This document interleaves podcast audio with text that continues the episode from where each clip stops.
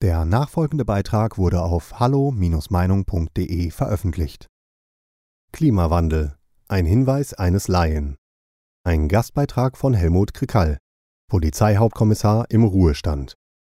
Noch nie war die Menschheitsgeschichte, was Fortschritt, Technik, Wissen und Medizin angeht, in einem so hohen Kenntnisstand als in der heutigen Zeit. Und obwohl dies so ist, erfolgen seit einigen Jahren Spaltungen in der Gesellschaft, die man sich vor etwa 50 Jahren, zumindest in der alten Bundesrepublik Deutschland, nicht hatte vorstellen können. Themen, die in unserem heutigen Deutschland zu Spaltungen führen, betreffen die EU, den Euro und seine Rettung, Energieausstieg und das E-Auto, die Zuwanderungsproblematik durch Menschen aus Afrika und aus den orientalischen Ländern sowie das Coronavirus und immer stärker jetzt auch das Klima. Der Hintergrund dieser Spaltungen unter den Menschen sind oft politische Blindheit, Angst, Verführung und Falschinformationen, unterschiedliches Wissen und mangelnder Kenntnisstand, Gehorsam gegenüber der Politik und Medien, ohne zu hinterfragen, sowie Neid und egoistische Lebenseinstellungen. Und zurzeit nimmt nun das Thema Klima immer mehr an Fahrt auf. Bei vielen Gesprächen musste ich feststellen, dass doch ein großer Teil dieser Personen das Klima vom Wetter nicht unterscheidet. Manchmal ist es den Menschen zu heiß, dann wieder zu kalt, zu trocken oder zu nass. Dies sind jedoch mehr oder weniger Wetterereignisse, unabhängig vom Klima. Da ich kein Klimaforscher oder Klimawissenschaftler bin, ich aber bei diesem Thema als ein Laie doch etwas mitdiskutieren wollte, habe ich mich, soweit dies für mich möglich war, mit dem Thema Klima beschäftigt.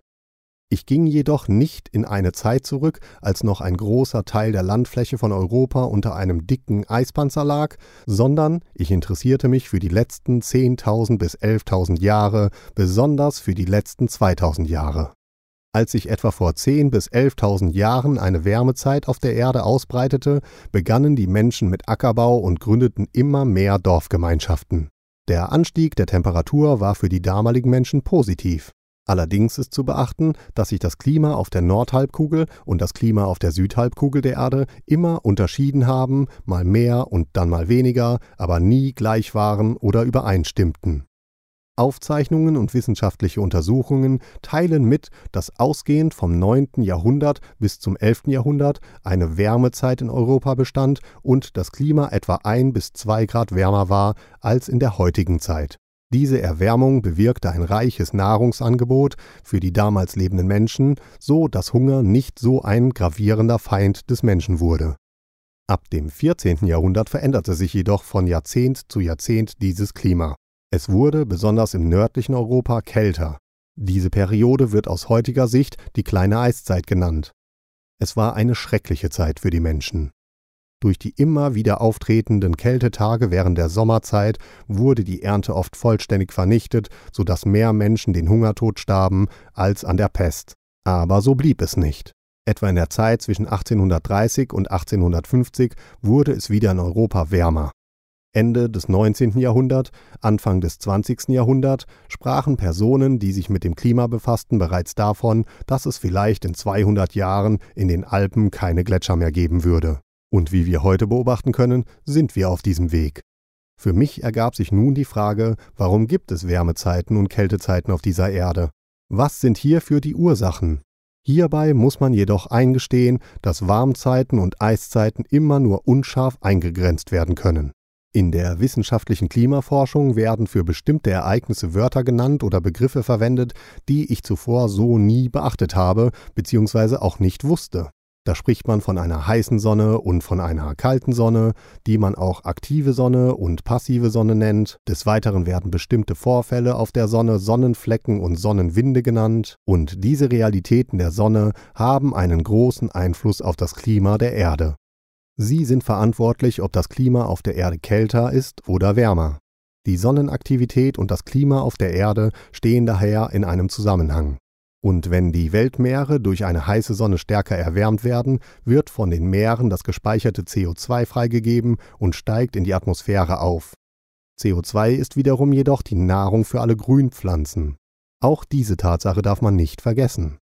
Und seit etwa 150 bis 170 Jahren ist die Sonne wieder eine aktive Sonne und die Sonnenflecken und Sonnenwinde haben hierbei zugenommen. Man kann daher sagen, die Sonne ist zurzeit wieder eine heiße Sonne und dieses heiße Wirken der Sonne beeinflusst seitdem das Klima der Erde in Richtung wärmere Zeit.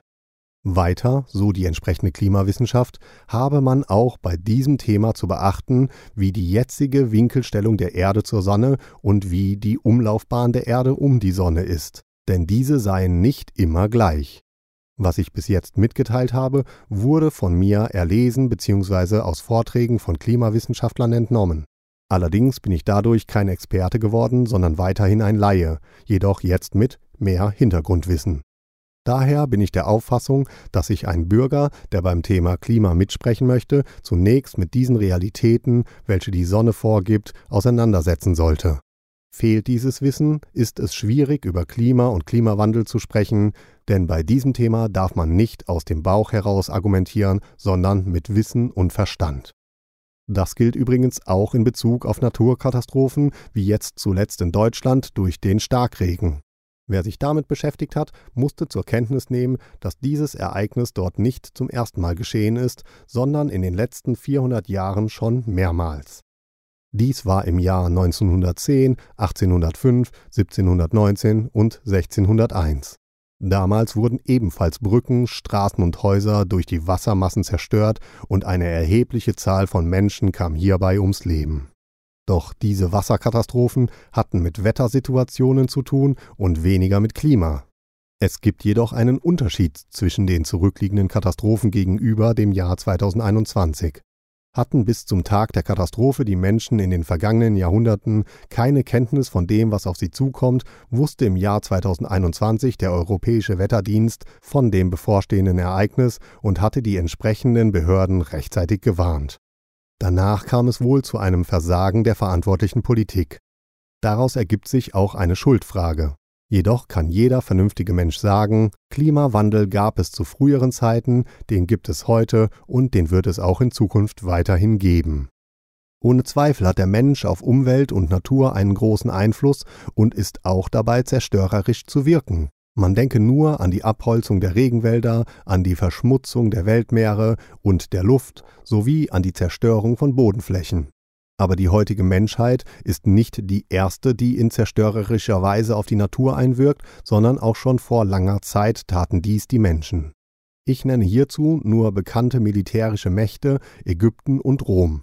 Für den Bau ihrer Seeflotten und für ihre Eroberungskriege holzten diese Staatsmächte nach und nach die Wälder um das Mittelmeer ab. Das Ergebnis dieser Abholzung sehen wir ja heute. Die Frage, die sich jedoch mir stellte, war, ist der heutige moderne Mensch mit seiner Industrie in der Lage, das Klima stärker zu verändern, als es die Sonne kann? Ist der Mensch stärker als die Sonne? Ist tatsächlich der heutige Klimawandel durch den modernen Menschen in Gang gesetzt worden? Auf diese Fragen geben Klimawissenschaftler unterschiedliche Antworten. Ich gehöre zu der Gruppe von Menschen, die der Auffassung sind, dass die wissenschaftliche Klimaforschung bis heute darauf keine klare Antwort gegeben hat, vielmehr besteht hierzu bei den Wissenschaftlern Zweifel. Persönlich habe ich die Meinung, dass der moderne Mensch heute auf das Klima mehr einwirkt, als dies in der früheren Menschheitsgeschichte der Fall war. Aber reicht diese Einwirkung aus, um das Klima zu beeinflussen? Diese Frage ist eigentlich nicht abgeklärt. Der heutige Klimawandel, und dies ist eine Tatsache, ist seit etwa 150 Jahren zu beobachten bzw. festzustellen. Den gab es jedoch auch früher schon und er wird auch weiterhin geschehen, solange Erde und Sonne und so weiter bestehen.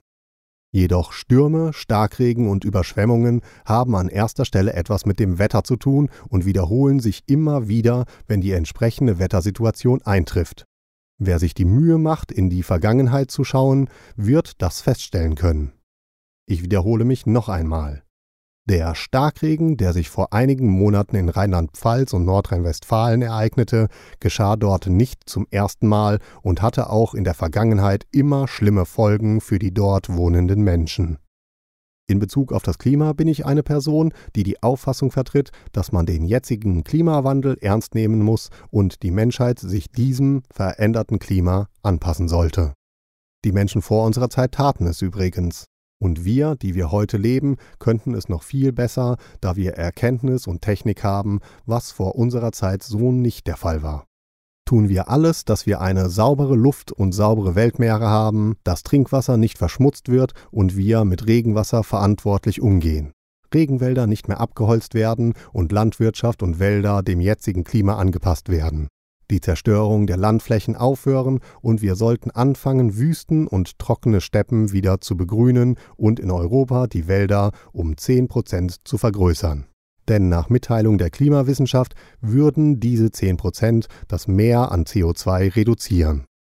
All dies könnten wir bewältigen, wenn hierzu der politische, wissenschaftliche und gesellschaftliche Wille an einem Strang ziehen würden.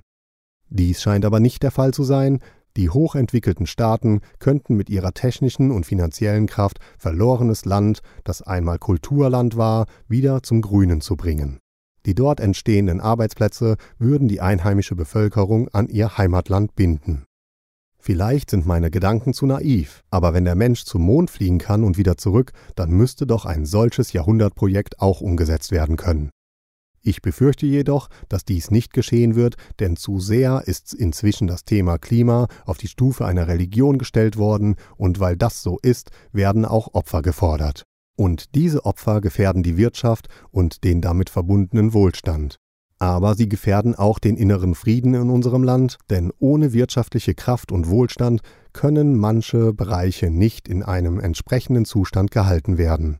Denken wir hierbei nur an die modernen Krankenhäuser und an das Gesundheitswesen in unserer Demokratie. Und zum Abschluss meiner Auffassung möchte ich noch den Hinweis geben, ich denke, er ist von der Menschheitsgeschichte her wichtig, denn da, wo Menschen zum Wohlstand kommen, ist weniger Krieg, dies sollte man ebenfalls nicht vergessen. Bei diesem Beitrag handelt es sich um die Meinung des Verfassers. Hallo Meinung ist überparteilich und lässt einen offenen Austausch unterschiedlichster Meinungen aus dem breiten demokratischen Spektrum zu. Die Beiträge unserer Leser sind eine Meinung bei Hallo Meinung und geben nicht generell die Meinung von Peter Weber und Hallo Meinung wieder. Liebe Zuhörer, ohne Sie wäre unsere Arbeit nicht möglich. Alle Informationen zu unserer Kontoverbindung finden Sie im Begleittext. Herzlichen Dank für Ihre Unterstützung. Weitere Beiträge finden Sie auf hallo-meinung.de. Wir freuen uns auf Ihren Besuch.